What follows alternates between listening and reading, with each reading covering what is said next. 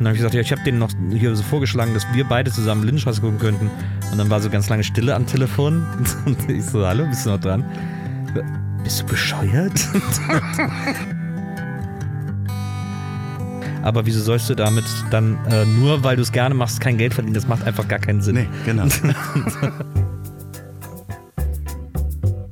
Er war schon Manager, Start-up-Gründer, Geschäftsführer und hat über 20 Jahre Unternehmen beraten. Mit diesem Kasper Kram ist nun Schluss.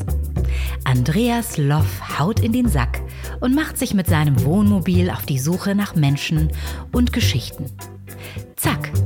Herzlich willkommen bei Das Ziel ist im Weg.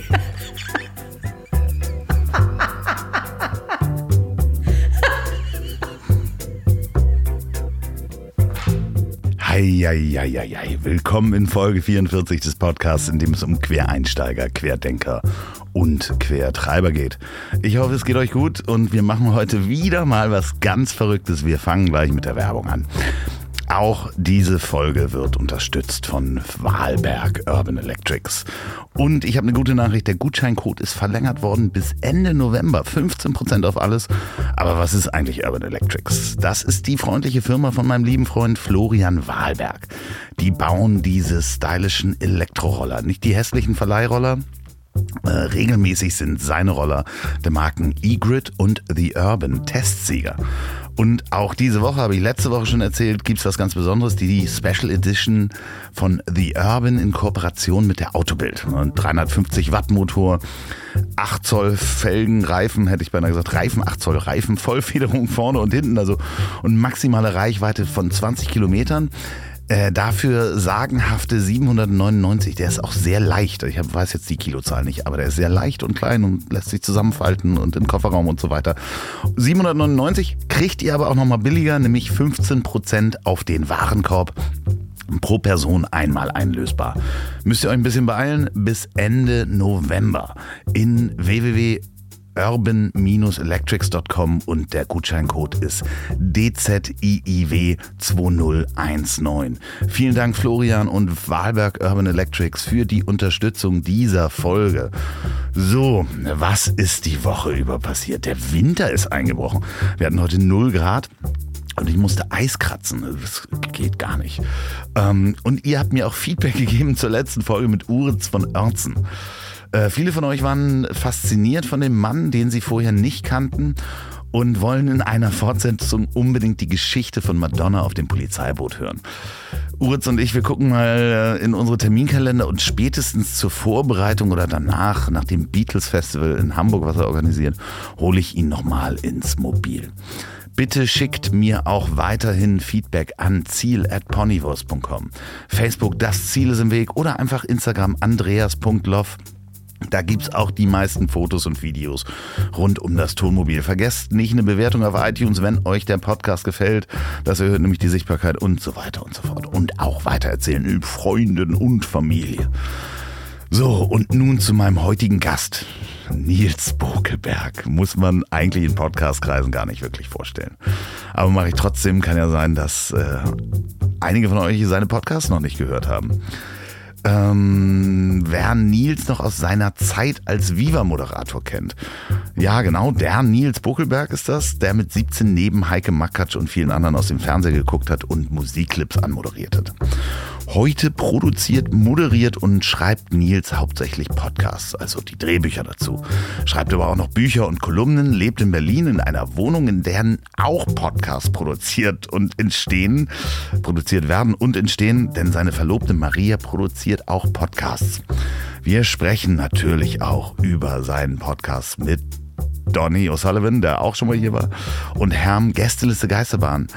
Wie die nämlich quasi das Live-Podcasten vor Publikum in Deutschland erfunden haben. Das heißt, die haben, gehen in Venues und setzen sich da zu dritt auf die Bühne und äh, ja, bespaßen das Publikum. Darüber sprechen wir. Wir sprechen aber auch über den Podcast Faking Hitler, einer meiner absoluten Highlights dieses Jahr. Pop kann alles, Randale Bokelberg und warum man für Arbeit, die auch Spaß macht, bezahlt werden sollte. Seit ich angefangen habe, diesen Podcast zu machen, standest du, Nils, immer schon ganz weit oben auf der Gästewunschliste. Und ich habe mich wirklich außerordentlich gefreut, dich hier als Gast gehabt zu haben. Bitte gerne jederzeit wieder. So, und bevor ich jetzt noch einmal das Wort Podcast sagen muss, euch viel Spaß beim Reinhören. Sehr gut, ich äh, versuche jetzt eine Bokelbergsche Anmoderation. Oh, wow. Bin ja gespannt. Nee, die schaffe ich, schaffe ich auf gar keinen Fall. Weil die so viele Ecken und äh, unerwartete äh, Wendungen nimmt. Ich äh, werde sie versuchen, einfach so zu machen. Wenn es einen deutschen Podcast-Olymp geben würde, säße er als. Ich fange nochmal an. Ja, komm, ich komme nochmal rein.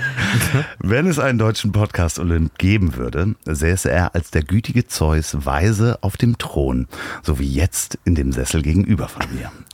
Er ist unter anderem verantwortlich für meine wöchentliche Dosis Gästeliste Geisterbahn mit Donny und Herm und Wien Muff. Wiedersehen macht Freude, zusammen mit der wunderbaren Maria, seiner Verlobten. Er hat aber auch seine Finger im Spiel in den Podcast Smash Hits wie Faking Hitler, Dunkle Heimat, Pop kann alles und vielen, vielen mehr. Ja, und er war auch mal bei Viva, hat an der Filmhochschule München studiert, mit seiner Band Fritten und Bier die Bühnen der Republik unsicher gemacht und findet Nazis richtig scheiße. Heute ist er mit seiner Plattenkiste unterm Arm hier aufgetaucht und ich freue mich besonders über den fabelhaften Nils Buckelberg. Herzlich willkommen Na, vielen Dank. Dankeschön. Wie fühlst du dich hier? Super, sehr gemütlich. Äh, äh, ich fühle mich richtig wohl. Ich könnte jetzt auch sofort losfahren. meinetwegen. Ja, äh, aber du hast keinen Führerschein, ne? Nee, also ich, das ist ja, wenn ich sage losfahren, dann meine ich immer, dass jemand anders fährt. Was machst du in Hamburg? Ähm, ich lege heute auf. Äh, ich hatte eine Anfrage für einen DJ-Gig. Ich spiele nicht mehr viele DJ-Gigs. Ähm, es liegt ein bisschen an der Nachfrage. Die ist etwas zurückgegangen, aber ich bemühe mich auch, ehrlich gesagt, gar nicht mehr drum. Ähm, aber ich hatte so eine Anfrage für einen Gig, äh, bei dem es darum geht, der heißt, äh, eine Partyreihe, die heißt der Soundtrack meines Lebens. Und man darf nur Vinyl auflegen und die, die DJs, die Gast-DJs, die gebucht werden, sollen nur Lieder auflegen, die ihnen was bedeuten, die sie irgendwie irgendwas verbinden oder so. Und ähm, was, was war das denn jetzt für ein Das Geräusch? hören nur wir, verdammt. Achso, okay. Entschuldigung. Ähm, also äh, man soll Lieder auflegen, mit denen man was verbindet und das fand ich irgendwie, ähm, das fand ich ganz reizvoll und ich konnte mir das nicht richtig vorstellen. Jetzt im Endeffekt ist es nicht ganz so aufregend, wie ich gedacht habe, weil ich dachte wirklich, dass dann da, dass das vielleicht sogar moderiert ist und man so ein bisschen so Lieder spielt, ein bisschen drüber quatscht oder so, aber es ist einfach eine Party, auf der irgendwie getanzt werden soll. Und, ähm, und ich habe das aber auch zugesagt, weil ich äh, morgen Geburtstag habe. Ich werde morgen 43 und dann habe ich gedacht, da könnte man irgendwie schön, da könnte ich irgendwie schön in meinen Geburtstag reinfeiern. Jetzt ist es aber so, dass meine Freundin Maria ähm, eine Party für mich organisiert zu Hause und deswegen fast keiner meiner Freunde in Hamburg ist. Und wir morgen eigentlich feiern, aber dann Ah, kann ich okay. halt zweimal feiern. Ich feiere ja sowieso immer Geburtstagswoche. Ja, das heißt, die, Ähm. die komplette Woche wird gefeiert. Genau. Und äh, auch die Woche davor schon? Oder? Nee, nee, immer nee, nee. Ab, ab Geburtstag sieben Tage. Ich mache das unter anderem auch deswegen, damit äh, Leute mir quasi eine Woche lang gratulieren können, ohne dass sie, dass sie sich irgendwie schlecht fühlen müssen deswegen. Oder dass sie irgendwie sagen, oh, Entschuldigung, habe ich voll vergessen, oh, alles Gute nachträglich oder so, sondern man kann mir einfach eine Woche lang jeden Tag gratulieren, wenn man das möchte. Das ist eine sehr schöne Tra Sehr Tradition. gnädig von mir. man kann mir auch jeden Tag Geschenke machen, das kommt natürlich auch noch dazu. Sehr äh, schöne Tradition. Wenn man ähm, sich anguckt, ich glaube, hattest du nicht letztes Jahr, wart ihr auf Tour, als du Geburtstagswoche hattest? War das nicht so? Letztes Jahr, da muss ich mal überlegen. Was habe ich denn letztes Jahr an meinem Geburtstag gemacht? Äh, das weiß ich auch nicht mehr. War denn letzt, achso, letztes Jahr war ich in äh, Berlin an meinem Geburtstag, war ich beim Russen essen. Ähm, aber es kann auch sein, dass, äh, dass ich. Ach so, stimmt, genau, wir waren auf Tour. Äh, ja, stimmt, hast du recht. Weil nämlich, äh, also in der Geburtstagswoche, weil mir dann Leute Geschenke vorbeigebracht haben auf dem Gig. Da waren wir in, boah, ich weiß aber nicht mehr, wo wir da gespielt haben. Irgendwo, ich, äh, ich will nichts Falsches sagen. Es war aber nicht Schwäbisch Hall, glaube ich, sondern es muss irgendwie sowas gewesen sein wie irgendwo im Pott, glaube ich, war es. Für alle Hörer, die das nicht wissen. Es gibt den wunderbaren Podcast Gästeliste Geisterbahn, Mhm. habe ich eben schon erwähnt. Den höre ich, den gibt es seit Äh, vier Jahren oder so. vier Jahren schon. Ja, ja. Und ihr habt irgendwann angefangen, Live-Shows zu machen. Genau. Wir haben uns gerade drüber unterhalten. Wahrscheinlich sogar die ersten in Deutschland, Bestimmt. die, die, Bestimmt. die Live-Shows gemacht Wir waren zumindest die ersten in Deutschland, die es ernst gemeint haben. haben. Ja, aber äh, da wollte ich auch drauf hinaus. Wie heißt das? Was heißt das ernst gemeint? Weil ihr macht einen Podcast zu dritt, Ja. Donny und Herm. Und redet eigentlich über alles, was passiert, Genau. was man geträumt hat, was einem im Supermarkt passiert ist, Genau. was äh, das kann ins Politische reingehen, das geht ganz sehr häufig ins Humor, humorige Ja. Fach rein. Ja. Und dann habt ihr euch einfach gesagt, okay, drei Stühle auf eine Bühne und wir setzen uns dahin. Ja, also es war so ein bisschen, ich glaube, uns war relativ schnell klar, ähm, auch so in der Besprechung, auch vor der, wir haben die erste Show in Berlin im Comedy Café gespielt, so ein Laden mit so 70 Plätzen oder 75 Plätze oder so, ganz klein, einfach um das auszuprobieren in Neukölln. Und uns war, glaube ich, schnell klar, dass man ein bisschen, wenigstens ein bisschen mehr bieten muss, als einfach nur das, was wir in der Folge machen, einfach nur zusammenzusitzen und zu quatschen. Und deswegen haben wir uns schon früh überlegt, wie man das so ein bisschen interessanter machen kann. Haben dann so angefangen, uns quasi in der Folge, die wir moderiert haben, Aufgaben zu stellen für die Live-Show, äh, wo wir gesagt haben, okay, jeder von uns muss zwei Minuten Stand-up machen. Und dann ähm, haben wir im Comedy Café äh, nach der ersten Hälfte ging die zweite Hälfte damit los, dass jeder von uns einzeln sein Stand-up macht und äh, das war ähm, das war Hammer, weil das war Donny ist da ja tatsächlich schon sehr professionell. Es war damals irgendwie auch schon. Ich wollte es einfach irgendwie mal ausprobieren, weil ich es lustig fand und finde auch, dass ich bis jetzt immer noch den äh, den besten Gag von allen gemacht habe, ähm, als ich das Publikum gefragt habe, wie denn der erste Artikel vom Grundgesetz lautet und äh, die dann irgendwie Leute angefangen haben zu sagen, ja die Würde des Menschen. Ich habe gesagt, nein, der erste Artikel Grundgesetz lautet die. Und äh, für mich immer noch eine Mörder-Punchline. Ähm, na, auf jeden Fall ähm, haben wir, äh, haben wir dann dieses Stand-up gemacht und da, das werde ich niemals vergessen, ist für mich tatsächlich einer der legendärsten überhaupt Auftritte, also auch Stand-up-Auftritte, die ich jemals gesehen habe. Äh, ich glaube, es war bei der zweiten Show im Comedy Café, ähm, da hat Herm äh, auch wieder ein Stand-up gemacht oder hat dann in seiner Stand-up-Zeit hat er ähm, einfach zwei Minuten oder wie lange wir hatten, vier Minuten hatten wir, glaube ich, äh, hat er davon erzählt, ähm, wie Tiere leiden, wenn sie geschlachtet werden. Ähm, und völlig ohne ohne äh, Pointe, ohne Punchline, ohne Gag, ohne alles, hat einfach vier Minuten erzählt, wie die Tiere leiden, was die da fühlen, was die da spüren, was die da erleben. Ähm, das war so krass und es war so mutig von ihm. Und das war, und die Leute saßen da alle und am Anfang fühlen sich alle noch unwohl und dann lachen die, weil sie denken, es wäre lustig, aber dann merken sie, es ist gar nicht lustig. Und dann nach den vier Minuten war dann so verhaltener Applaus und so. Und ich habe gedacht, das ist das Genialste, was ich jemals gesehen habe. Alle erwarten, dass jetzt irgendwas mega Schräges, Witziges kommt. Und er erzählt denen einfach, dass sie doch bitte kein Fleisch essen sollen. Das, ähm, das ist, das fand ich extrem stark. Also das ja, vor allen Dingen, äh, was macht man mit zwei Minuten sehr gut überlegt eigentlich, ne? wenn es einem so wichtig ist. Genau. Total. Also das war äh, so und dann war uns eben klar, also der, der, dann war unsere erste große Show, die war im Astra in Berlin. Das haben wir, also beziehungsweise wir, völlig absurd. Maria hat das alles alleine organisiert. Wir hatten kein Booking, kein nix. Maria hat irgendwie die Verträge mit der Location gemacht.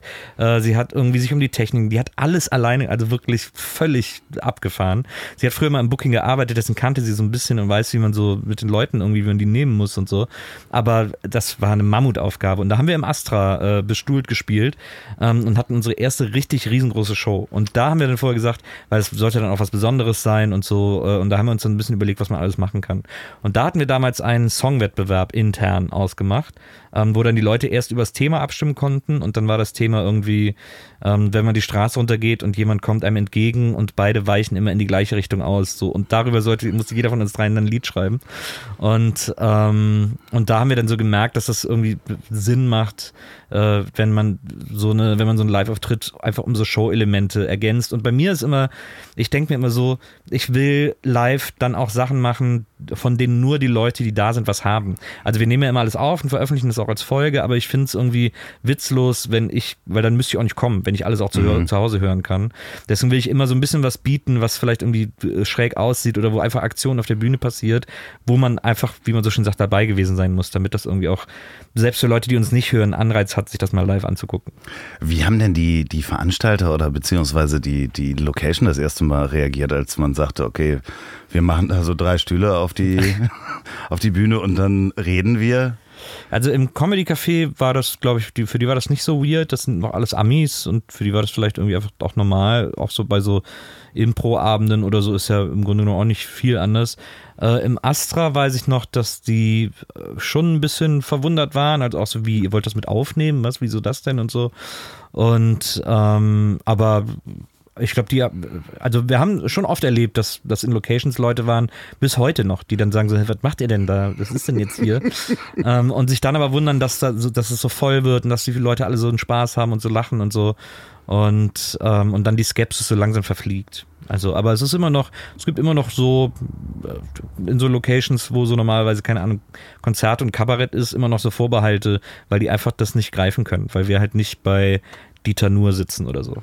Also ihr macht ja kein klassisches Kabarett. Nicht Und- wirklich, nee, kann man nicht sagen. Seit vier Jahren in dieser Dreierkonstellation, beziehungsweise Viererkonstellation, weil Maria hat euch ja mehr oder minder auch dazu gebracht, das zu machen. Ja, also ne, es, wir hatten schon selber die Idee. Ähm, ich kenne ja beide Jungs schon was länger und äh, unabhängig voneinander sind sie beide auf mich zugekommen und haben gesagt, wollen wir nicht einen Podcast machen? Und ich hatte, hatte die Idee irgendwie auch mal.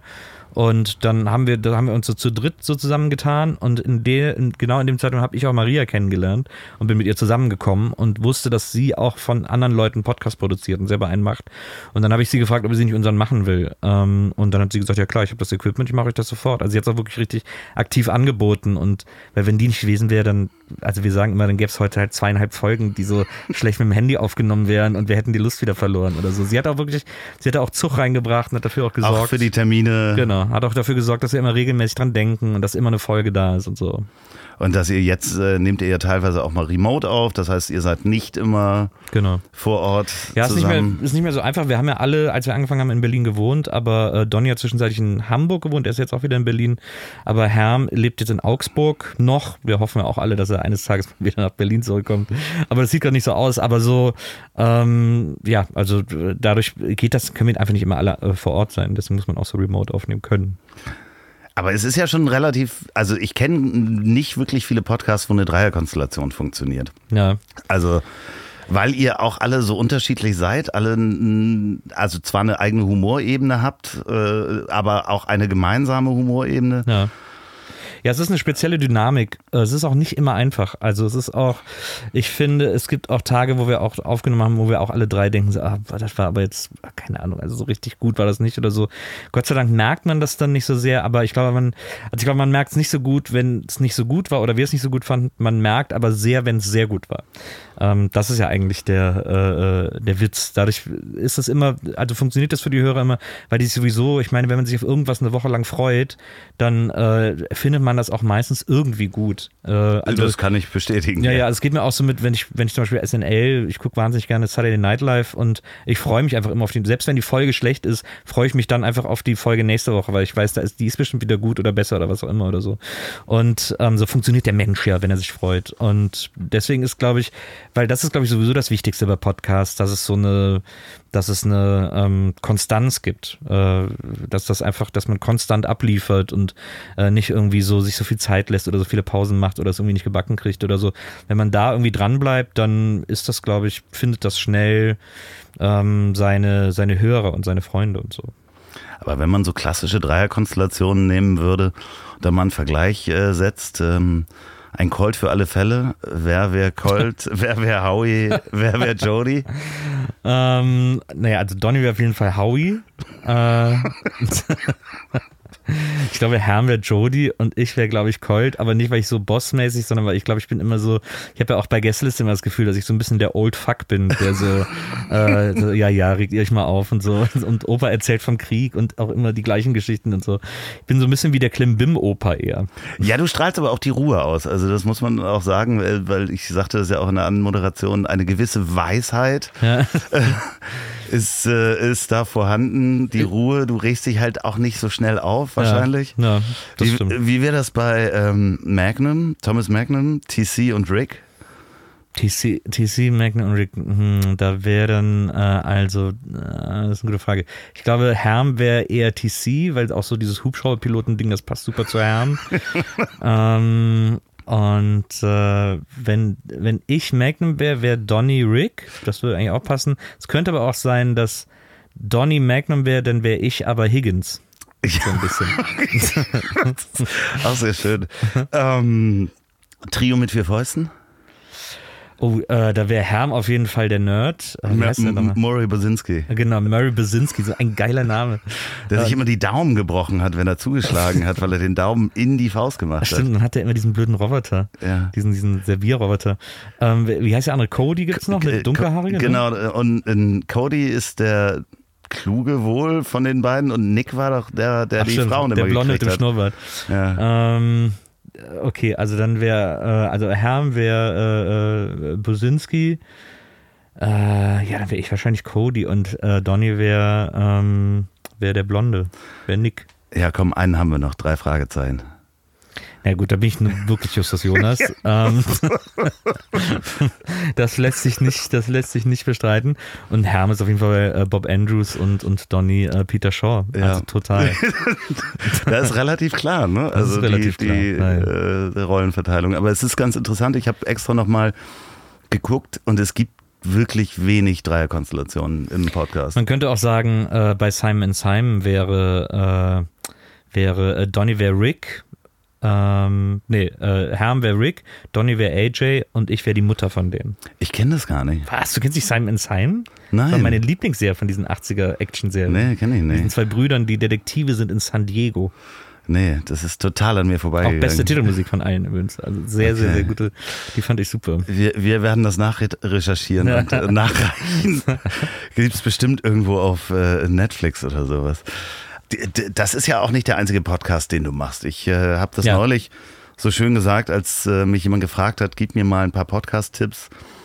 Äh, Pop kann alles war das äh, letzte große Werk, was Ja. ich äh, gehört habe, wo du sehr viel Arbeit reingesteckt hast. Das stimmt. Das war sehr aufwendig.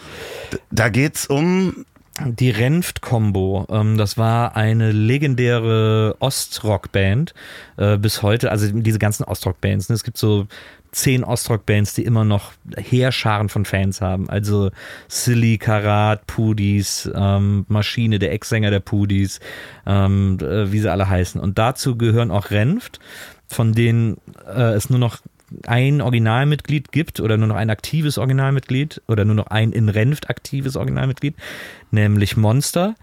Und die, ähm, ja, und was ich an der Geschichte so mochte, war, ich, ich mag ich bin ein großer Pop-Fan. Ich liebe Popkultur, ich liebe Popmusik.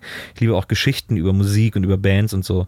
Und was an der Geschichte der Renft-Kombo so toll ist, ist, dass man anhand der Geschichte der Band auch wirklich die ganze Geschichte der DDR nacherzählen kann. Und das haben wir so ein bisschen versucht zu channeln in diesem Podcast, den wir darüber gemacht haben. Wir haben auch verschiedene Leute interviewt, die alle damals irgendwie mit Renft was zu tun hatten. Wir haben die Witwe von Renft interviewt. Wir haben eben Monster natürlich interviewt. Wir haben den damaligen Chef der Schallplatte, so nennen die das immer alle, also Amiga, ähm, oder der, der war, glaube ich, der verantwortliche Redakteur bei Amiga, ähm, Volkmar André interviewt. Ähm, also ganz viele interessante Gesprächspartner. Und für mich, ich habe das zusammen mit Thorsten Groß gemacht, ein sehr äh, renommierter Musikjournalist und ähm, der auch, der kommt glaube ich aus Aachen oder so und ich bin irgendwie, ich komme aus dem Kölner Raum. Ähm, für uns ist diese ganze Ostrock-Geschichte extrem weit weg. Wir sind damit nicht aufgewachsen, wir kennen da nichts von. Und äh, deswegen ist das so faszinierend, diese Geschichten alle nachzuerzählen und, und nachzuhören und zu lesen und zu gucken. Und deswegen habe ich da mit einem gewissen Enthusiasmus habe ich mich in diese Geschichte gestürzt und die mal so die ganze Geschichte dieser Band nacherzählt, was extrem interessant und, und viel Spaß gemacht hat. Ähm, es hat nicht so richtig seine Hörer gefunden. Das fand ich so ein bisschen schade, äh, weil ich glaube, es ist viel, also viele Leute kennen die Band einfach nicht und deswegen interessiert die das gar nicht. Sich die Geschichte einer Band anzuhören, die sie nicht kennen, ist für viele einfach wahrscheinlich verständlicherweise auch irgendwie uninteressant. Ich habe da einfach mit mehr, ich gehe da manchmal mit so einer Begeisterung ran, die ich habe, weil ich alles, was ich nicht kenne, erstmal prinzipiell interessant finde. Ähm, aber viele Leute sind so halt nicht. Das verwechsel ich oft. gehe ich dann von mir aus, was natürlich Käse ist, aber Ja, obwohl ich, ich, ich finde das äh, genauso faszinierend, weil natürlich auch so Dokumentationen wie A Band Called Death oder Ja.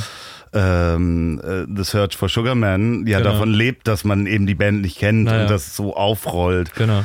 Und was ich aber so schön fand, ich habe das ähm, an der Universität, äh, jemanden an der Universität erzählt, der was äh, über Podcast machen möchte, dass du wirklich Podcast nochmal auf ein neues Level da gehoben hab, äh, hast, äh, weil du hast einerseits die Interview-Parts, die ihr gemeinsam zu zweit führt Ja. mit dem Herrn, äh, ähm, Mit Thorsten Groß zusammen. Genau. genau ja.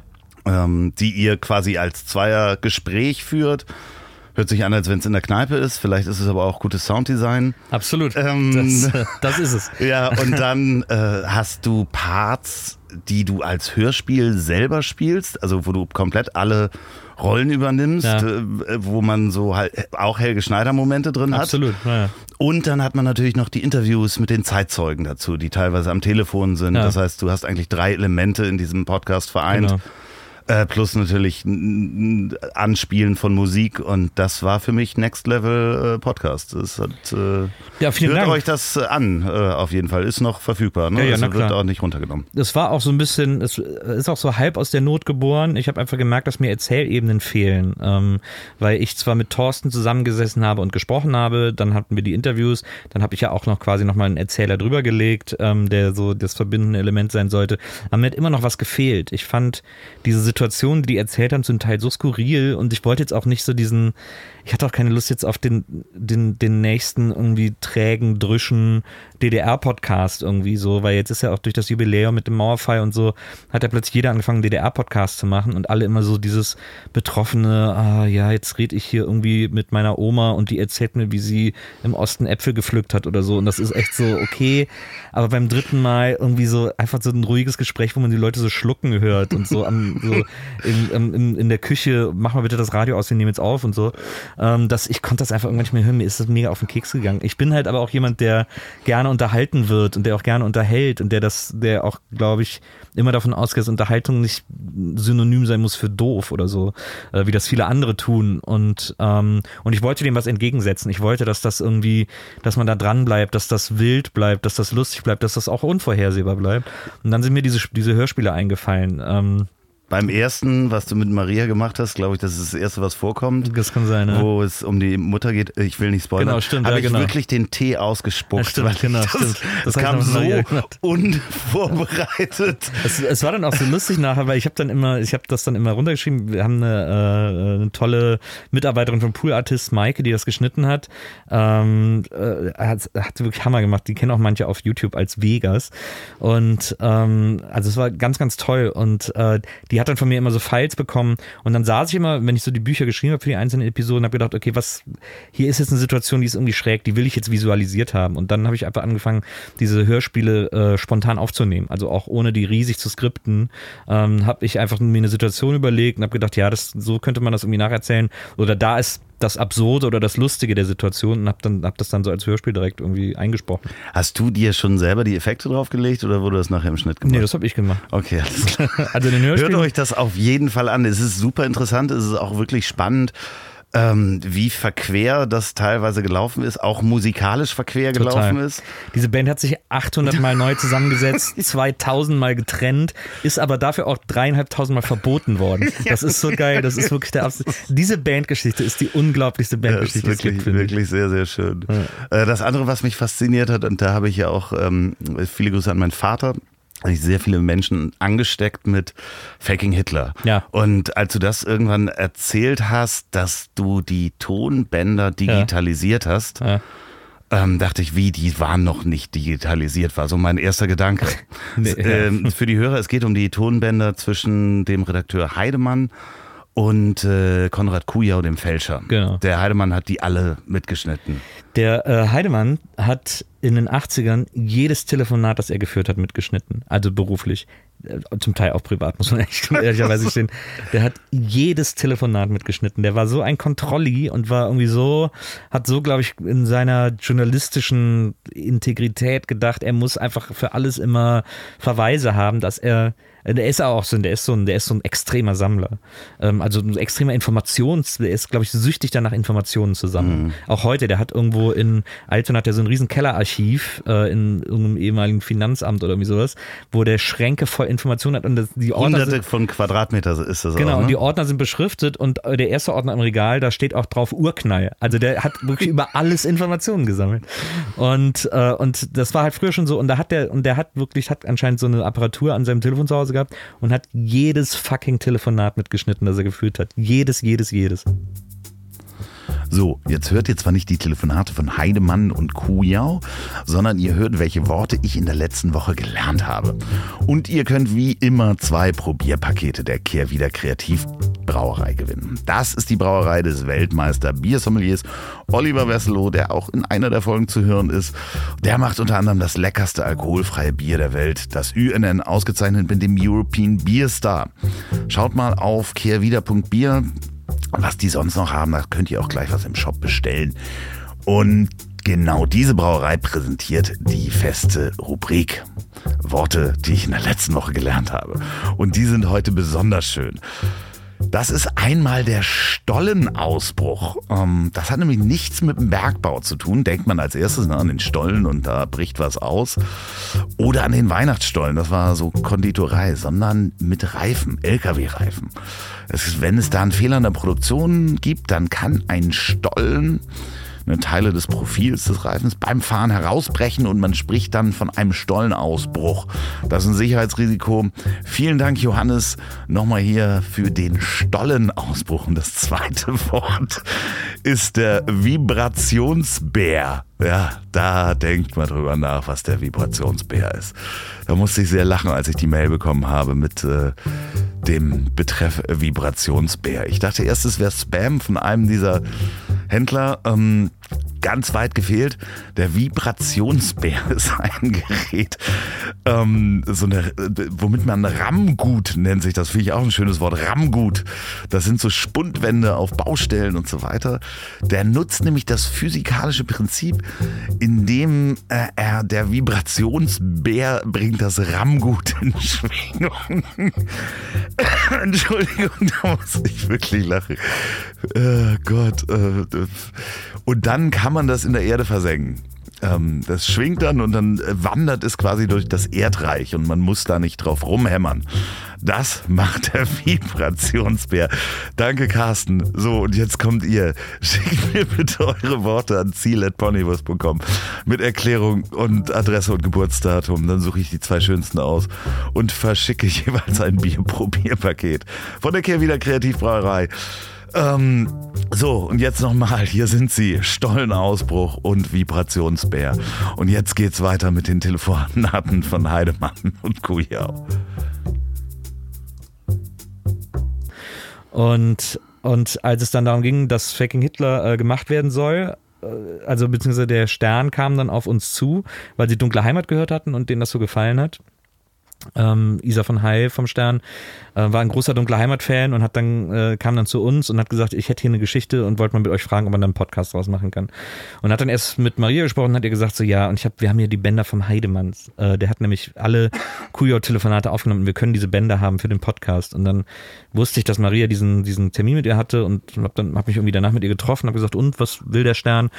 Ja, keine Ahnung, die haben irgendwelche Tonbänder von irgendeinem Heide, Heidemumm oder was, keine, kenne ich nicht. Was? Und, dann, und ich war wirklich so, was? Also, weil für mich sind die Hitler-Tagebücher eine äh, ein, wirklich eine meiner Lieblingsgeschichten, ähm, eine meiner Lieblingskuriositäten. Ich finde das auch, ich finde das auch nicht schlimm. Ich finde das einen sehr skurrilen Fall. Äh, ich finde den sehr, sehr lustig, sehr bezeichnend auch ähm, und sehr faszinierend. Also ähm, ich fand den schon damals, als das passiert ist, war ich ja Kind und ich habe es aber trotzdem mitbekommen und fand das absolut faszinierend. Ja, es hat auch meine Kindheit extrem geprägt. Total. Also. Und dann hat man ja Stonk auch gesehen, dann waren wir auch im Kino und haben den gesehen, fanden, haben dann alle darüber gelacht und so.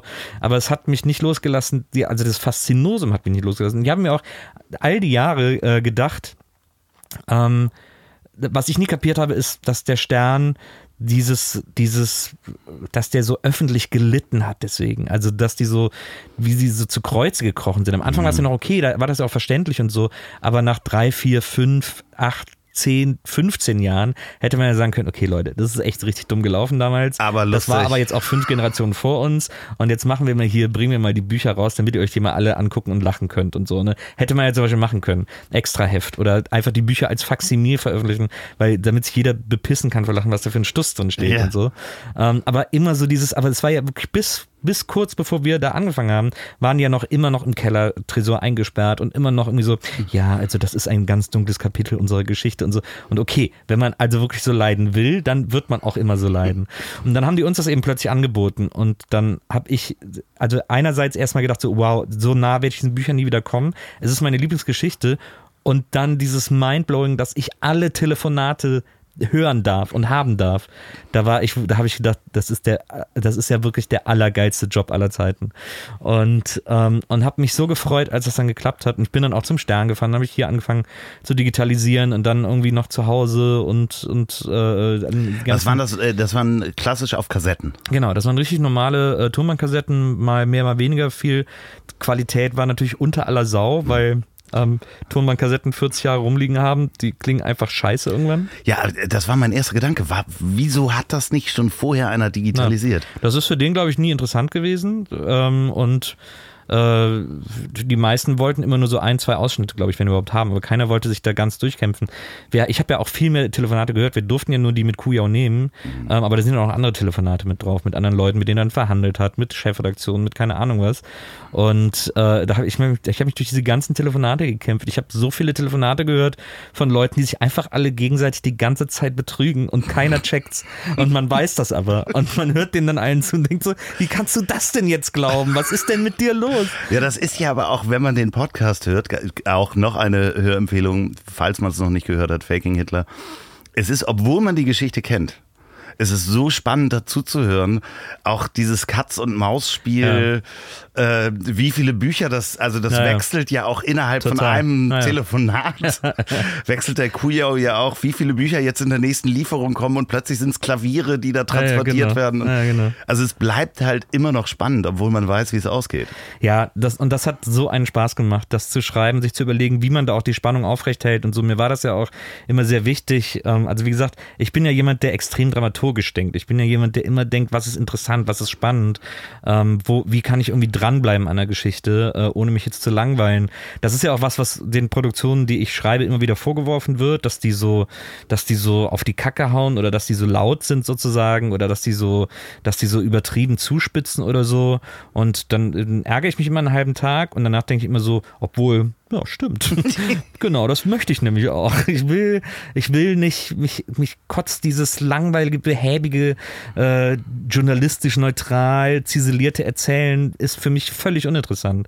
Also das können ja alle in ihren eigenen Podcast machen, aber das werde ich halt niemals machen. Ich werde niemals einen Podcast machen, der so, der irgendwie äh, stundenlang schweigend auf die Gefühlswelt äh, einer Mutter eingeht oder so, weil mich das nicht interessiert. Ich will Aktion. Ich glaube, dass ähm, die, das Geheimnis von Dramaturgie ist immer Aktion und zwar nicht künstlich herbeigeführt, sondern da, wo es, wo es sich irgendwie ergibt und wo es passt. Und ich, das heißt ja nicht, dass ich nicht irgendwie auch, dass ich mir nicht auch den Luxus gönne und das ist ja das Schöne an diesem Format Podcast, äh, die, mir die Zeit zu nehmen, die es braucht. Also ich habe in Dunkler Heimat zum Beispiel, äh, gibt es ganz viele O-Töne, die, wo die auch beim Schnitt gesagt haben, das kannst du doch nicht so lange stehen lassen, wie die sich kennenlernen und die Treppe hochgehen und so.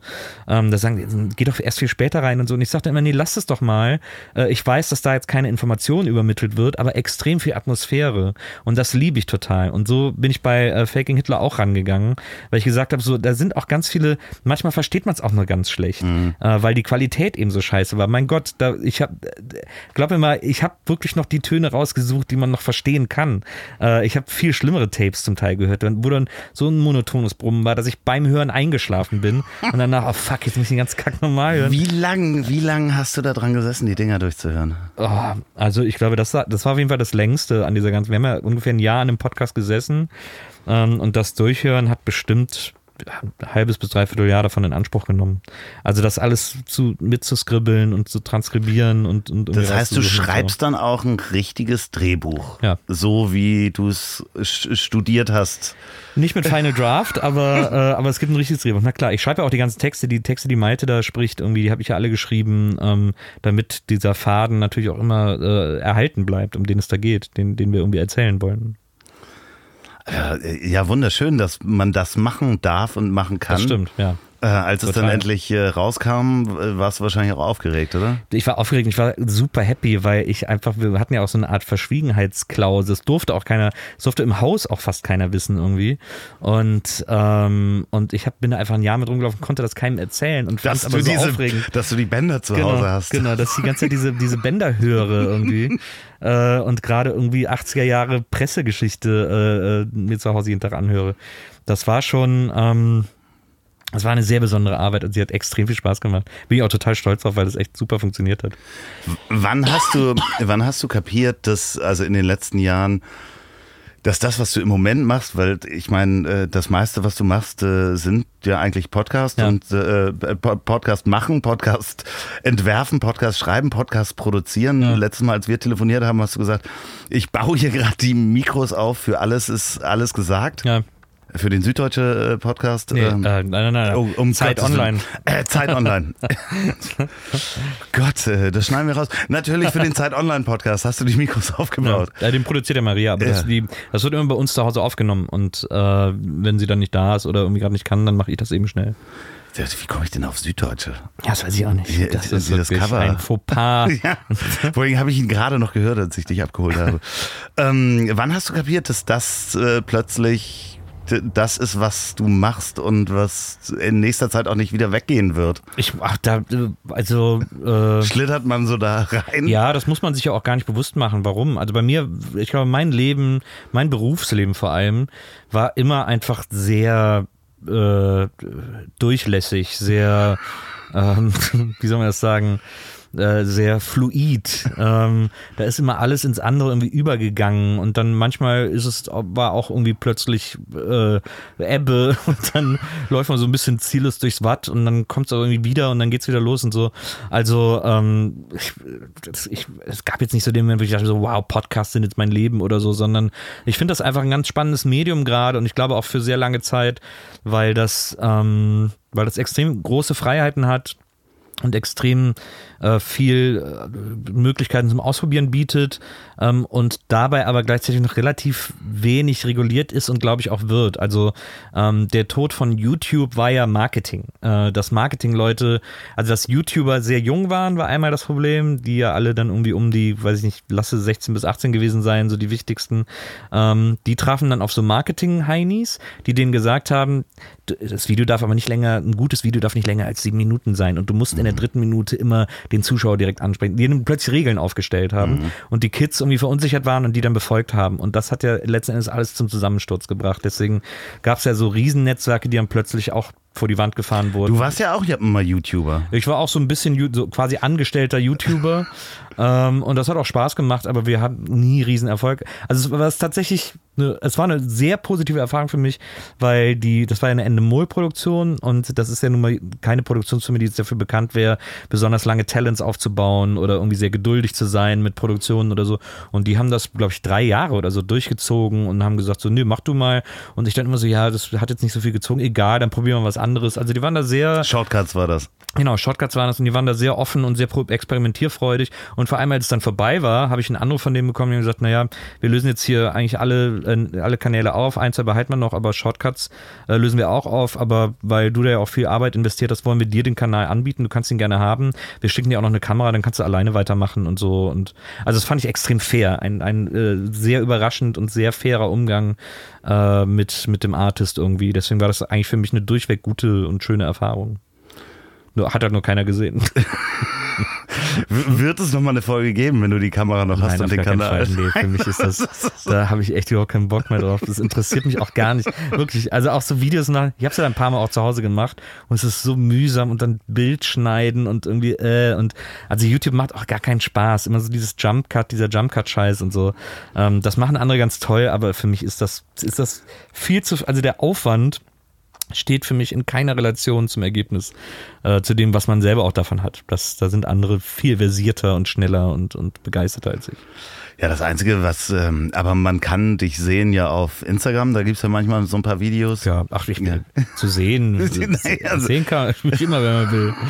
ähm, aber ja, also Aber so- das ist natürlich ein anderer Kanal und das Video ist ja auch nicht, da schneidet man nicht und Nee, sondern macht ein bisschen äh, Quatsch. Ja, also ich, das, ich finde das Medium Podcast so interessant, weil es auch eine etwas ältere Zielgruppe sozusagen hat. Also so meiner Erfahrung nach sind Podcast-Hörer so 20-somethings irgendwie, ähm, die einfach auch schon ein bisschen weiter sind äh, und ein bisschen besser vielleicht wissen, was sie wollen oder was sie interessant finden. Ähm, und mit denen irgendwie in so einen Austausch zu treten, was ja über Podcast tatsächlich trotzdem immer passiert, obwohl es so ein One-Way-Ding ist, äh, aber dann so im Nachhinein immer über diese ganzen Kanäle, das finde ich immer sehr, sehr äh, spannend und interessant und so. Deswegen ist das echt so gerade, äh, also für mich so das große, interessante Medium.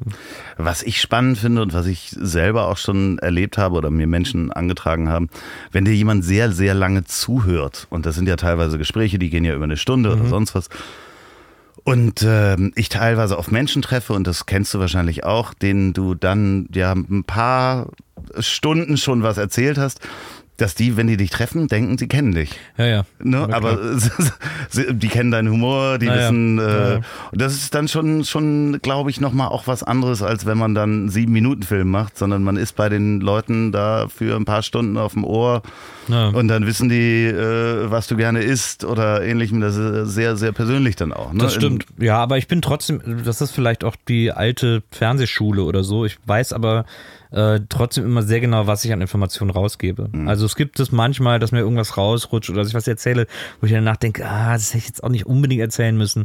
Aber im Großen und Ganzen ist, sobald das Mikro an ist, mir auch klar, dass jetzt gesendet wird. Ja, also, klar. So, Also es geht, nee, es geht auch nicht um die Geheimnisse, nee, nee. sondern Ja, ja, aber ich glaube, dass viele Leute das glauben. Also das, das, das, ich lebe das oft, dass Menschen, dass man denen extrem vertraut ist, äh, Mhm. wenn die einen treffen. Äh, und die dann denken, irgendwie so, ja, machst du heute das und das und dann hat was halt einmal ein Gag, den man gemacht hat. Und irgendwie so, ja, nee, das mache ich heute nicht. Und so. Ähm, aber klar, also das ist, ich meine, wie du ja sagst, die Leute verbringen einfach Stunden mit dir auf dem Ohr. Viele hören uns zum Einschlafen, also hören Gästeliste zum Einschlafen oder so. Ähm, man ist da natürlich auch eine gewisse äh, Stimme für die, die den Ich bin neulich auch, da habe ich dir auch geschrieben, glaube ich, ne? bin ich eingeschlafen zu eurem Podcast und habe in den Traum eingebaut. Ähm, also es fand alles auf dem Schiff statt. Ja. Also äh, Donny, du und Herm waren auf dem Schiff äh, mit äh, mir und ähm, ich wusste nicht, ob ihr die Geschichte, ob ich das weiter geträumt habe, dass es einen Joghurt gibt, äh, wo die Maschine nicht mehr hergestellt wird Ja, oder der Becher. UFO. Ja, genau, aber ich wusste, als ich aufgewacht bin, Ja. war ich der festen Überzeugung, ich hätte es geträumt. Ja, verstehe ich. Und Ja. habe dann nochmal zurückgespult, irgendwann während des Tages, und gemerkt, es war, ihr habt es wirklich erzählt und ich habe es in den Traum eingebaut. So ging es mir damals, als äh, Firestarter rauskam. Da bin ich zu Hause vom Fernseher eingeschlafen äh, und auf MTV. Dann bin ich mitten in der Nacht aufgewacht und habe das Firestarter-Video zum ersten Mal im Leben gesehen und bin sofort danach wieder eingeschlafen und konnte am nächsten Tag nicht sagen, ob ich das gerade geträumt habe oder ob ich wirklich ein Video gesehen habe, weil es so weird war. Äh, das weiß ich noch sehr, sehr gut. Das Ja. passiert dann. Ja, ja, es es gibt ja, also vom Fernseher einschlafen sind sowieso die schönsten Momente, wenn du aufwachst ähm, und plötzlich ist, du hast gar nicht gemerkt, dass du geschlafen hast und du bist in einem anderen Film und versuchst den Anschluss zu finden. Na. Und sagst so, was, wie, wieso, wieso, wieso ist denn da jetzt eine Westernstadt aufgebaut und dieser Schauspieler dabei?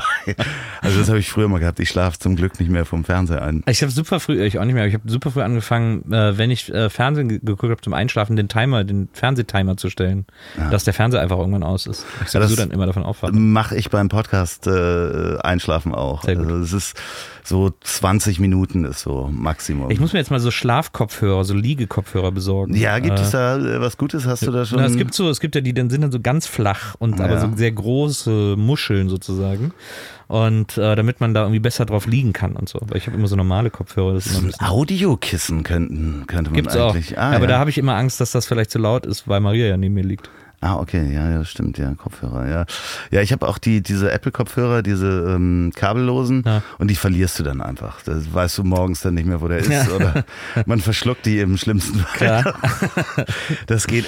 Aber ihr habt auch noch ein wunderschönes Format, ähm, wo du sagst, mit Maria zusammen, und das Ja. finde ich sehr schön, dass man in einer Beziehung einen Podcast zusammen macht, wo man zusammen auch vor Mikrofon funktioniert. Ja. Das ist WIMAF, Ja. Wiedersehen macht Freude. Das Konzept ist einerseits, dass ihr mit Gästen zusammen einen Film euch aussucht, den Genau. vorher auch verkündet, damit, Wir suchen den für die aus, genau, und die müssen den dann gucken. Und ihr verkündet das aber auch dem Zuschau Zuhörer vorher, damit der, Ja, manchmal so über Twitter oder so, dass die Genau. gucken können, wenn sie wollen. damit sie mitgucken können und nachher Ja. mitdiskutieren, was ist ihnen aufgefallen oder ist das jemand anders aufgefallen. Das funktioniert sehr gut, ist äh, teilweise eine sehr schräge Filmauswahl mit Filmen, die ich auch lange nicht mehr gesehen habe. Die man vielleicht auch alle gar nicht mehr sehen muss. Zum größten Teil. Ja, aber so James Bond und so, Naja, die man gut, dann auch immer mal wieder guckt. Und, so. ja. und das andere ist natürlich, dass du, Maria, und dafür habt ihr, das habe ich dir aber auch schon mal gesagt, habt ihr eigentlich echt einen Preis verdient, ähm, weil das Format so unglaublich komisch ist. Äh, meine Freundin hasst die Lindenstraße. ja.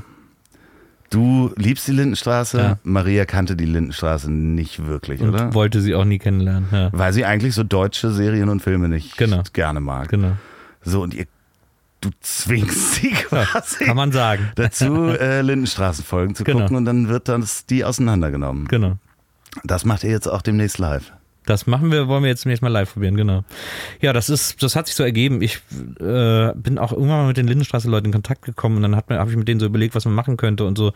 Und da gab es dann verschiedene Ideen. Ich habe dann so einen Nachmittag bei denen verbracht und wir haben uns verschiedene Sachen auch überlegt und so. Und ich hatte irgendwann die Idee, ey, wir könnten eigentlich auch mal so einen Rewatch-Podcast machen und ich könnte mit meiner Freundin, die kennt Lindenstraße gar nicht, äh, und dann gucke ich die mit der und die dann so, hm, interessant und so.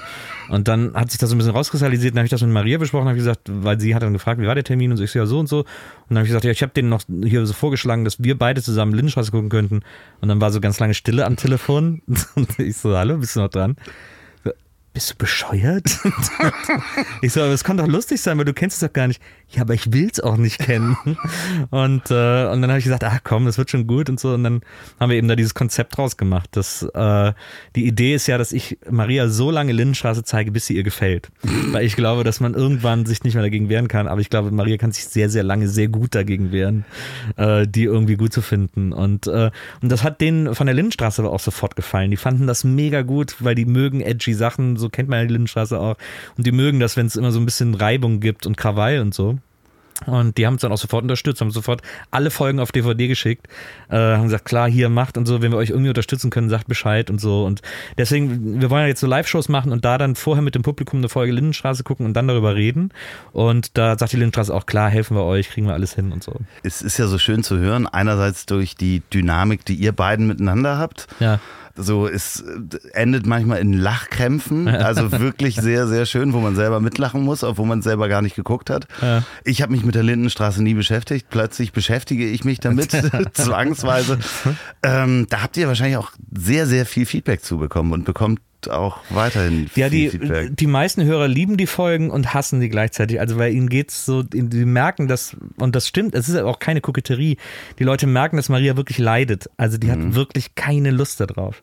Die ist, wir nehmen die Folgen auch immer, wenn die mittwochs erscheinen, nehmen wir die Dienstagnacht auf, weil Maria das so lange wie möglich rauszögert, weil sie sagt, ich habe keine Lust, mich hinzusetzen und zwei Folgen Lynchras zu gucken und dann auch noch über eine Stunde drüber reden zu müssen. Das, der Gedanke macht die wirklich fertig. Und ich finde immer so, ja, Baby, tut mir leid, aber das ist halt auch, die Leute mögen das halt auch. Ja, aber warum? Und, ähm, ja, also das ist, hat sich irgendwie so verselbstständigt und äh, ich, mir war aber auch sehr schnell klar, dass das, ähm, dass das schnell seine Fans findet, weil ich das einfach auch total liebe, wenn Maria sich aufregt oder irgendwas, weil die so lustig äh, dann ist und so, ist auf so eine gute Art gemein, wenn sie will. Ähm, also weil wie sie ja auch, sie gibt ja allen Leuten in der Spitznamen irgendwelche, äh, in der Lindenstraße irgendwelche Spitznamen und so, die ich dann zum Teil jetzt schon übernommen habe. Also ähm, äh, Blond Robert Smith und so für, äh, ich weiß gar nicht, wie sie heißt, für die Alkoholikerin aus der ersten Staffel. Ähm, und, äh, und Hans nennt sie ja immer Willy Tenner und so. Also da, da ist sie gnadenlos und das macht es natürlich äh, einfach wahnsinnig lustig. Ich, ich, mag sowieso Leute, die sich gut, die gut lästern können, die sich gut aufregen können. Das ist für mich immer, ich liebe das, so Leuten zuzuhören. Da habe ich den allergrößten Spaß meines Lebens. Hört da auch mal rein. Wimaf auf jeden Fall gibt es auch schon viele Folgen, no. in der es nicht um die Lindenstraße geht. Kommt alle jede Woche, jeden Mittwoch. Jeden Mittwoch. Genau. Ja, zwischendurch hattet ihr mal eine Pause, glaube ich. Ja, jetzt ne? hatten wir gerade mal eine Pause, weil es jetzt auch mittlerweile organisatorisch immer schwieriger wird, weil Maria immer weniger Zeit hat und wir natürlich auch immer neue Gäste brauchen und das irgendwie alles selber organisieren müssen. Deswegen ruckelt es da manchmal so ein bisschen im System. Und wir müssen uns eigentlich mal jemand holen, der das für uns macht, damit wir dann einfach zur Aufnahme nur noch irgendwie da sein müssen. Aber das äh, wollen wir dann demnächst irgendwie auch mal anpacken. Ja, man unterschätzt es manchmal, wie viel organisatorischer ja, Aufwand extrem. das ist, jede ja. Woche eine, eine, eine, Folge von was Total. zu machen, wenn man gerade wenn man Gäste einladen naja. muss, zu gucken oder darf, Gäste einladen darf, äh, zu gucken, wann können die, wo können die hinkommen. Ja, ähm, das Schöne ist, ihr macht ja sehr viel bei euch in der Wohnung. Ähm, ja. Dementsprechend wird da auch aufgenommen. Das ist natürlich auch für, für die Lindenstraßenfolge relativ praktisch, weil man ja, kann es wahrscheinlich am ähm, Esstisch machen. Das stimmt. Ja, aber es ist, das ist, das ist schon Aufwand und äh, wir haben ja auch einen gewissen Anspruch an uns selbst und auch dann eben an die Formate, die wir machen. Und es ist, glaube ich, am allerärgerlichsten für uns, wenn wir dem dann nicht gerecht werden. Wir haben jetzt BIMAF ist jetzt irgendwie einmal ausgefallen, weil wir es einfach nicht gebacken bekommen haben. Und äh, das nervt uns eigentlich am allermeisten so, dass wir dann, weil dann, das fühlt sich dann so ein bisschen wie Scheitern, wie so ein doofes, unnötiges Scheitern an. Irgendwie so. Ja, ich ähm, technische Probleme mal davon ganz ausgenommen, Naja. das kennt man ja wahrscheinlich auch. Die eine oder andere Folge ist wahrscheinlich auch mal versaut worden von irgendwas. Ja, da, aber da bin ich dann gnadenlos. Das kann dann gerne auch raus irgendwie. Aber wir hatten zuletzt haben wir einmal, einmal äh, wie auf Remote gemacht, weil Maria irgendwie in München war im Hotel und äh, sie hatte aber äh, sie hatte den Kopfhörer mit Headset dabei, aber das hat nicht funktioniert und dann hat sie einfach in ihr Handy gesprochen äh, und das die Spur hat, die sie quasi als Notiz, als Sprachnotiz angelegt hat, das haben wir dann als Spur genommen. Das klang jetzt auch nicht richtig toll, aber dann denken wir immer, naja, ist doch aber immer noch besser eine schrottig klingende Folge als gar keine Folge in dem Fall. Wie viel Zeit ähm, nimmst du dir in der Woche oder am Tag, andere Podcasts zu hören? Das ist unterschiedlich. Ähm, meistens mache ich es während dem Sport. Also meistens so, wenn ich laufen gehe, äh, höre ich mir Podcasts an. Ich versuche dann immer auch eine gute Mischung zu haben zwischen Sachen, die ich schon kenne und mag, äh, oder dann auch mal Sachen hören, die ich gar nicht kenne, die ich aber interessant finde, oder auch mal zu versuchen, Sachen zu hören, die ich weder kenne noch von denen ich wusste, dass ich sie vielleicht interessant finden könnte und so versuche da um so eine Extremnische zu entdecken, äh, weil ich sowas auch mal ganz spannend finde.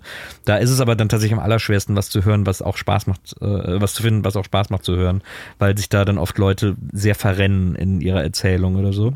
Der Angel-Podcast. So in etwa, ja genau. Aber so dann der, der äh, Podcast für orangefarbene Köder, so in etwa. Das ist das, was mich dann interessiert. Aber das wird schnell uninteressant. Nee, aber so, ähm, äh, also da mag ich es dann so sehr spitz, aber es gibt halt so ein paar Podcasts, die ich wahnsinnig gerne höre und die ich dann auch, die ich so zum Laufen höre. Ähm, äh, der Ron Burgundy Podcast zum Beispiel ist einer meiner großen Lieblingspodcasts. Der Ja. ist einfach unfassbar lustig. Äh, jetzt haben gerade, äh, jetzt ist gerade ein Podcast rausgekommen von den Pixies. Die haben sich während der Produktion ihres neuen Albums komplett begleiten lassen von einem Typen, Okay. äh, der das, der die ganzen, der den ganzen Aufnahmeprozess auch mit aufgenommen hat und so. Ähm, und das finde ich auch ganz spannend zu hören. Also ich mag die Pixies wahnsinnig gerne und ähm, das ist einfach ganz interessant. Und das ist dann natürlich auch was, wo ich dann auch direkt so Inspirationen hole und denke, ja, das müssen wir auch mal mit einer deutschen Band machen, irgendwie die im Studio wirklich sehr intensiv begleiten und da irgendwie alles mit aufnehmen dürfen und dann auch mit denen drüber sprechen und so. Ähm, also so Sachen höre ich dann auch einfach, um mich inspirieren zu lassen und um irgendwie neue Ideen zu finden oder so. Siehst du da Parallelen zu, zu der Entwicklung, die es bei Netflix jetzt gibt, wo man sich vor Jahren nicht vorstellen hätte können, so nah auch an einem Bundesliga-Club dran zu sein? Ja, also ich finde, das tatsächlich hatte ich vor vielen Jahren schon mal die Idee, äh, ne, weil eine Band von mir, äh, Freunde von mir aus Köln, Klee, die Band Klee, äh, Susi ist eine meiner besten Freundinnen, die Sängerin, und auch Stensky ist ein äh, sehr, sehr enger Freund von mir. Und ähm, die hatten damals irgendwie, waren sich schon so in Vorproduktion zum Album und ich habe denen da schon gesagt, also jetzt drei, vier Jahre her, ey, wenn ihr mal wieder aufnehmt, dann sag mal bitte Bescheid, weil dann kommen wir mit ins Studio und nehmen einfach andauernd mit auf und dann schneiden wir da irgendwie einen Podcast draus zusammen. Also die Idee ist völlig naheliegend, finde ich, bei einer Band, die im Studio zu begleiten. Aber es hat jetzt mit den Pixies, wurde das halt jetzt zum ersten Mal gemacht irgendwie. Und das ist echt super umgesetzt. Wie heißt der? Boah, keine Ahnung. Also wenn man Pixies Podcast okay. eingibt, dann findet man den schon. Der hat so einen komischen Namen. Äh, Keine Ahnung. Seltsamer Titel.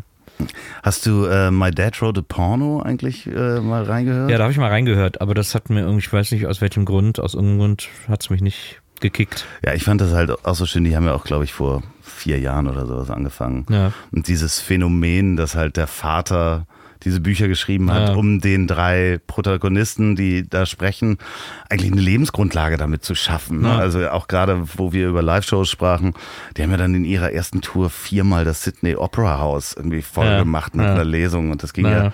dann relativ viral. Ähm, Ist natürlich super bei englischsprachigen Podcasts, ist ja na, natürlich das potenzielle Publikum direkt um einiges größer.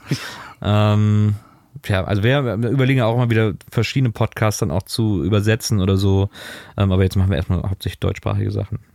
das heißt, da kommen noch, äh, können wir uns noch auf was freuen? Äh, Kommen da noch, darfst du schon über irgendwas äh, reden? Ja, es kommt eine ganze Menge. Also ich meine, von mir alleine äh, kommen jetzt auch schon wieder zwei Podcasts. Ähm, einer heißt Randale Bokeberg. Ähm, da habe ich jetzt sieben Folgen fertig. Wahrscheinlich wird es auch bei den sieben bleiben. Und ich plane eigentlich, die innerhalb einer Woche rauszubringen. Also jeden Tag eine Folge.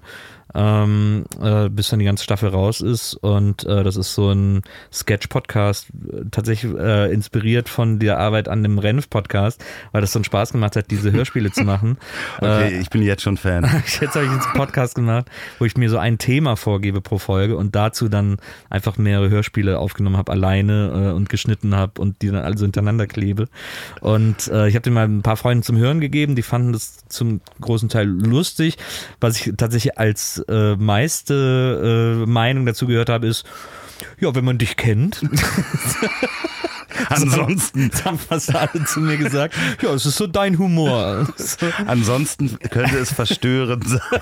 Nee, aber es ist so, was, ich glaube, was ich da dann auch so durch die Gespräche herausgefunden habe, was ich natürlich auch ein bisschen weiß, aber was die mir alle nochmal gesagt haben, ist, äh, dass äh, sehr, äh, es ist sehr, ist offensichtlich sehr ähm, kennzeichnend für meinen Humor oder ein sehr äh, wiedererkennbares Attribut meines Humors, dass ich äh, offensichtlich einen großen Spaß daran habe, Situationen irrsinnig in die Länge zu ziehen. und äh, das ist tatsächlich so, ich liebe das. Ich liebe das, wenn Szenen nicht aufhören und wenn es wirklich schon so, wenn man denkt so, oh Mann, ey, und es aber dann noch weitergeht. Ähm, das finde ich wirklich in, in, in fast allen Fällen lustig. Also als Klassiker gibt's da natürlich die äh, und dann äh, Situation bei, ey Mann, wo ist mein Auto, wo er da beim am China-Imbiss bestellt und das einfach nicht aufhört. Und, äh, und ich meine, Helge ist ja auch jemand, der das immer sehr gut gemacht hat und sehr viel und auch, auch in seinen Hörspielen. Und das liebe ich einfach total. Und das, da gibt's tatsächlich, also da muss ich auch sagen, ja, das kann man durchaus einigen Sketchen, die ich da aufgenommen habe, äh, attestieren, dass die so funktionieren. Aber ich habe einfach alles Mögliche versucht und es ist manchmal auch völlig doof und auch manchmal auch gar nicht gut, glaube ich. Aber mir hat es dann trotzdem gefallen und Spaß gemacht. Und äh, die, wie gesagt, weil das jetzt nicht, ich will das jetzt nicht äh, als so äh, die Riesen, also ich glaube, dass es ein sehr kleines Publikum nur haben wird, äh, das es aber hoffentlich findet und, äh, und damit das dann nicht so ein Riesenaufwand wird, wie gesagt, bringe ich das einfach in einer Woche alles auf einmal raus. Ähm, dann hat man jeden Tag eine Folge und die sind dann meistens immer so, ich glaube 45 Minuten oder so und äh, wenn man sich das antun möchte, kann man das dann machen und ich meine, sind ja dann sowieso online. Aber ich muss da jetzt nicht jede Woche irgendwie äh, eine neue Folge rausbringen, sondern so schnell wie möglich einfach alles raushauen.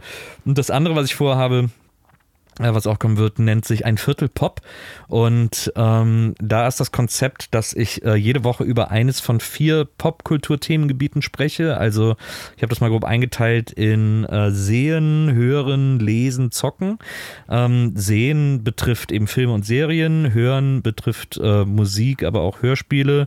Ähm, Zocken betrifft Videospiele und Brettspiele. Ich bin ein großer Brettspiele-Fan und ähm, äh, Lesen betrifft sowohl Bücher als auch Comics und so.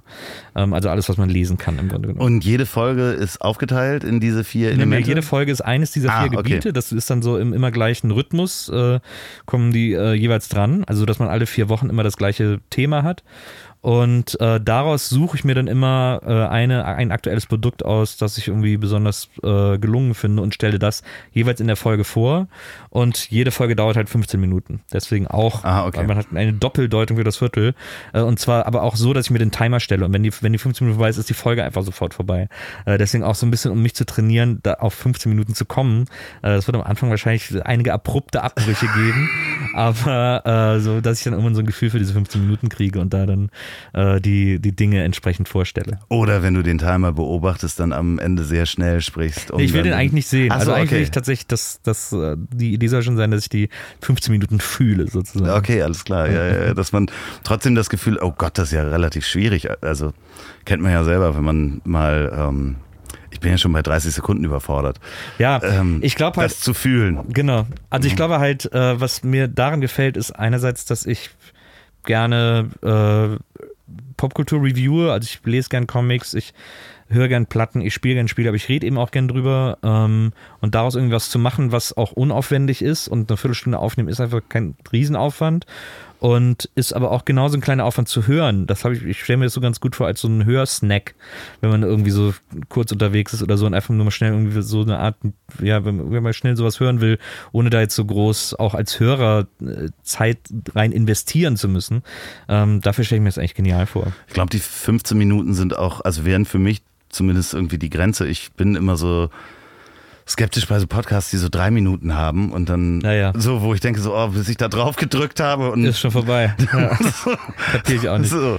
Ja, es, So- gibt ja, es, gibt, es gibt ja so Studien, es ist ja so lustig, wie sich, wie sich mittlerweile, weil eben ja Podcasts ein Markt sind äh, mittlerweile und äh, sich ja auch die ganzen Marketingagenturen die Köpfe einschlagen um Deutungshoheit und so und wie sie jetzt alle immer so irgendwelche Studien veröffentlichen und dann immer, wenn einer irgendwie schreibt, so, ja, wir haben jetzt hier einen Zwei-Stunden-Podcast und so und dann direkt irgendwie einer twittert irgendwie so, ja, aber hier gibt es eine Studie, die sagt, dass die Hörer nur 15-minütige Podcasts hören wollen und so und dann alle so, das ist, diese Studie ist auf keinen Fall richtig, weil wir, ich kenne niemanden, der sagt, ich will nur 15-minütige Podcasts hören. Ja. Äh, den meisten Leuten kannst du ja nie lange nutzen, da sieht man ja alles gesagt oder so, wo dann alle so, was, acht Stunden? Ähm, aber äh, ja, also die, die Erfahrung, auch wenn man so die, die Hörer sich anguckt und die man irgendwie miterlebt hat, ist ja schon, dass man mit so einer Dreiviertelstunde immer gut aufgestellt ist äh, oder so eine Stunde für so, ein, für so einen Gesprächspodcast oder so. Also das glaube ich schon mindestens. Und es ist halt auch egal. Also es, muss, es ist einfach so lang, wie es interessant ist, sozusagen. Genau, man kann ja als Hörer selber entscheiden, ob es interessant ist. Also Genau, eben. Ich, ich kenne Podcasts wie Hardcore History oder sowas, wo, Ja, wo du eben. die Folgen über den Ersten Weltkrieg hörst, die sind ja teilweise fünf Stunden lang Ja, ja. und da kommen dann aber auch sechs Folgen Genau. von. Und genau. man hört die dann halt Stück für Stück und sucht sich halt eine Stelle raus, wo man dann Stopp macht. Ja, weil es halt auch Hammer erzählt ist ne? und einfach auch eine extreme Mühe hat und so. Und, das, und deswegen glaube ich, dass so was wie ein Viertel Pop eben genauso gut funktioniert, weil man irgendwie sagt so, ich will euch nicht viel von eurer Zeit klauen, ich will euch einfach hier irgendwas zeigen, was ich geil fand und da reicht eine Viertelstunde für und dann habt ihr entweder Bock drauf oder nicht und so. Deswegen glaube ich, dass das irgendwie interessant sein kann für mehrere Leute. Ja, aber in Studien wird doch auch gesagt, dass es soll so lang sein wie ein durchschnittlicher Inlandsflug. ja, Diese ganzen Studien, ey, die sind alle so affig und dann sitzen sie da und dann sitzen sie an ihren, in ihren Agenturen und Redaktionen und fangen an, irgendwie mit der Stoppuhr neben einer Podcast-Aufnahme zu sitzen und sagen, nein, jetzt müssen wir aber Stopp machen, weil die Hörer sonst nicht weiterhören wollen und so. Das ist alles ein Bullshit. ja oder man, man muss es dann zusammenschneiden. Ja, Ein- ein- noch besser. Ja, noch besser. Mm. Auf äh, 45 Minuten zusammenzuschneiden. Das ist Ja, ja, ja. totaler Blödsinn. Totaler Blödsinn. Also es ist wirklich, das ist wirklich der Hammer. Diese, dass die Leute glauben, dass äh, nur regulierte Dinge funktionieren. Das äh, ist ja so eine, das lässt sich wahrscheinlich sogar zurückführen auf so eine deutsche Obrigkeit, Obrigkeitshörigkeit. Äh, aber das ist natürlich völliger Blödsinn irgendwie. Ähm, ich glaube auch, dass die Hörer ein extrem gutes und sehr schlaues und intuitives, auch nicht nur, das ist ja nicht nur intellektuell, intellektuell, das ist ja auch viel Intuition.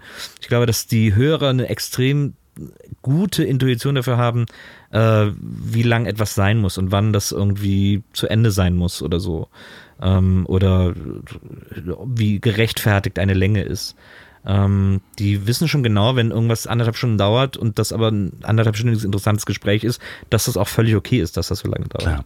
Oder eben acht Stunden. Oder eben acht Stunden, genau. Wie bei dem Zeit-Podcast. Wie bei äh, äh, alles gesagt mit Rezo. Acht, Ja. acht Stunden und 40 Minuten. Ja, ja, ja, ich bin mittendrin noch. Ich bin gerade an der Ich- Essensphase. Ich durfte nicht nach Hause, das wird ja irgendwann zu Hause aufgenommen und dann darf ich nicht rein.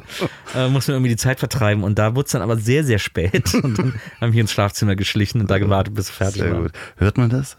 Nö, gar Äh, nicht. Nö, nö. hört man nicht die, die Wohnungstür. Ich schreibe mir dann immer äh, mit Maria per äh, SMS, sie hatte dann den Computer da stehen, kann dann da so äh, WhatsApp und iMessage auch schreiben und lesen und so und äh, dann habe ich irgendwann geschrieben, so ich bin jetzt zu Hause und dann hat sie gesagt, oh, habe ich gar nicht mitbekommen. Äh, wie siehst du das Thema Werbung in Podcasts?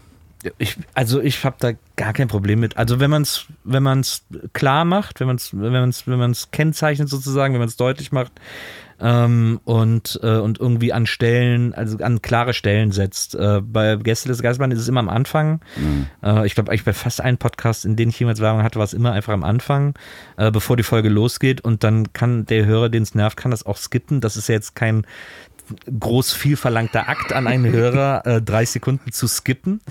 Ähm, und gleichzeitig äh, können, kann dadurch eine gewisse Qualität gewahrt werden. Dadurch kann auch eine Arbeit belohnt werden, äh, die sich nämlich die Pod, weil jeder, der einen Podcast macht und veröffentlicht und regelmäßig veröffentlicht, da auch automatisch Arbeit mit hat. Äh, und das Arbeitszeit ist, die der da investiert, damit die Leute irgendwie ihren Spaß daran haben. Und das, und ich finde, wenn man die Leute dann nicht damit belästigt, äh, dass man irgendwie ein Patreon einrichtet und sagt, hier spendet bitte für mich, sondern dass die einfach halt mal gelegentlich 30 Sekunden wegskippen müssen, ist das irgendwie der fairste Deal, äh, den irgendwie alle haben.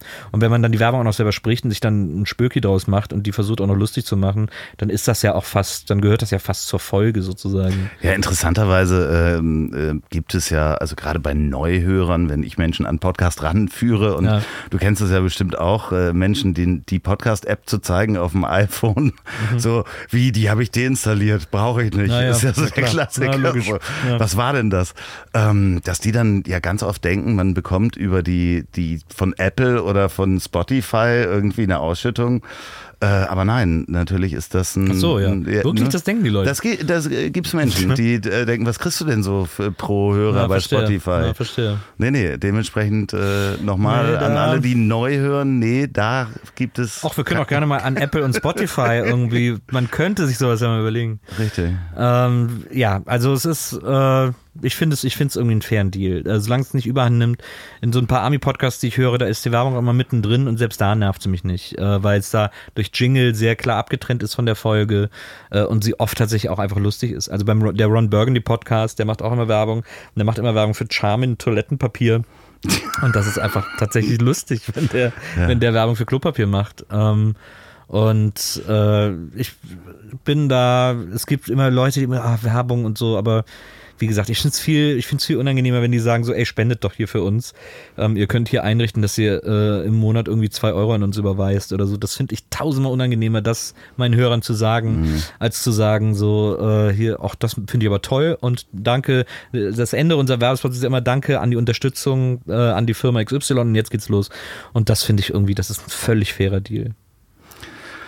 Den äh, mache ich auch. In, in, es kommt gleich auch nochmal Werbung für einen Podcast, wenn. Ähm, also ich habe immer eine, eine, eine Pre-Roll, Ja. die kann man auch vorskippen. Ja. Dann habe ich so eine Mid-Roll, nennt sich das dann in der Mitte. Genau, genau. Auch mit dem Jingle oder beziehungsweise du hörst Ja. dann ist die Musik äh, und dann mache ich aber auch ein Gewinnspiel draus.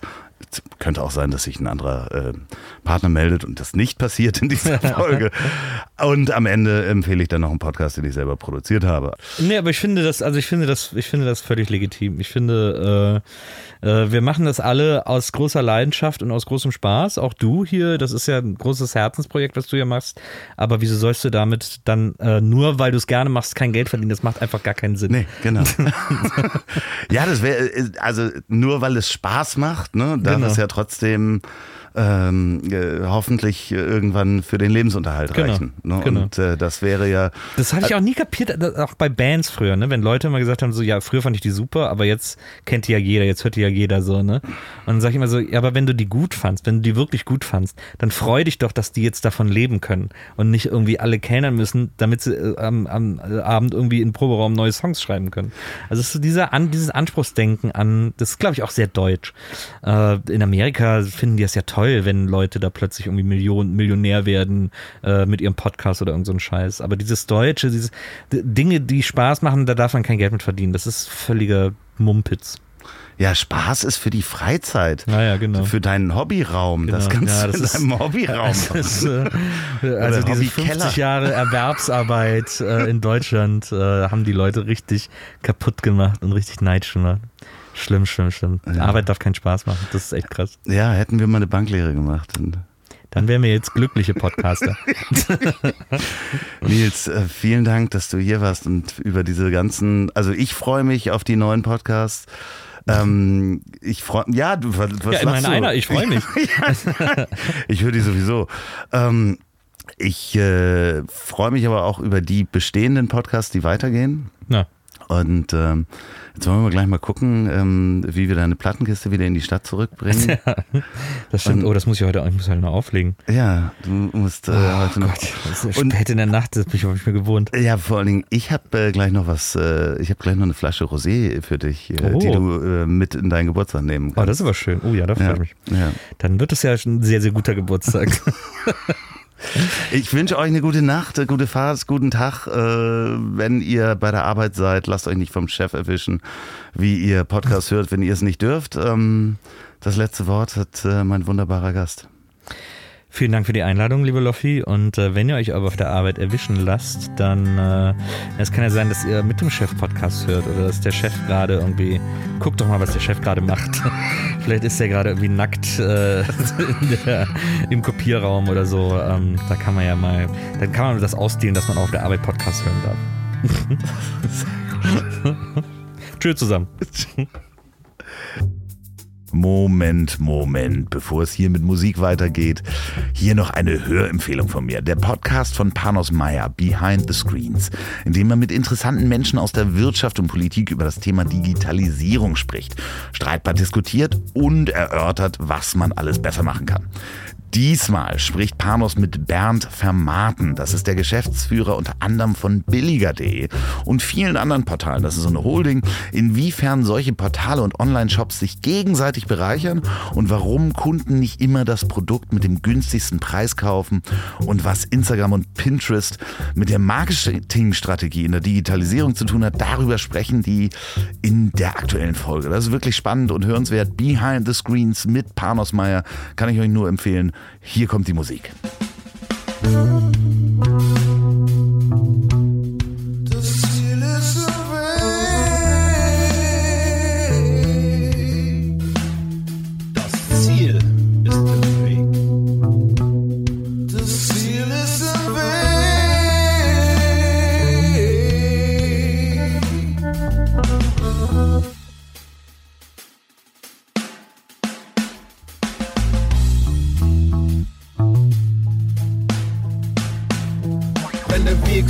das Ziel ist, bist du vermutlich buddhistischer Schaffner. Also den Camper klar zum Entern. Der nächste Gast ist gebucht und startklar. Nimm den weißen Fleck auf der Landkarte. Starte das, wovor andere nur Angst haben. Niemand lernt auf den inneren Kompass zu hören beim Gang auf zertretenen Landmarken, denn das Ziel ist im Weg. Das Ziel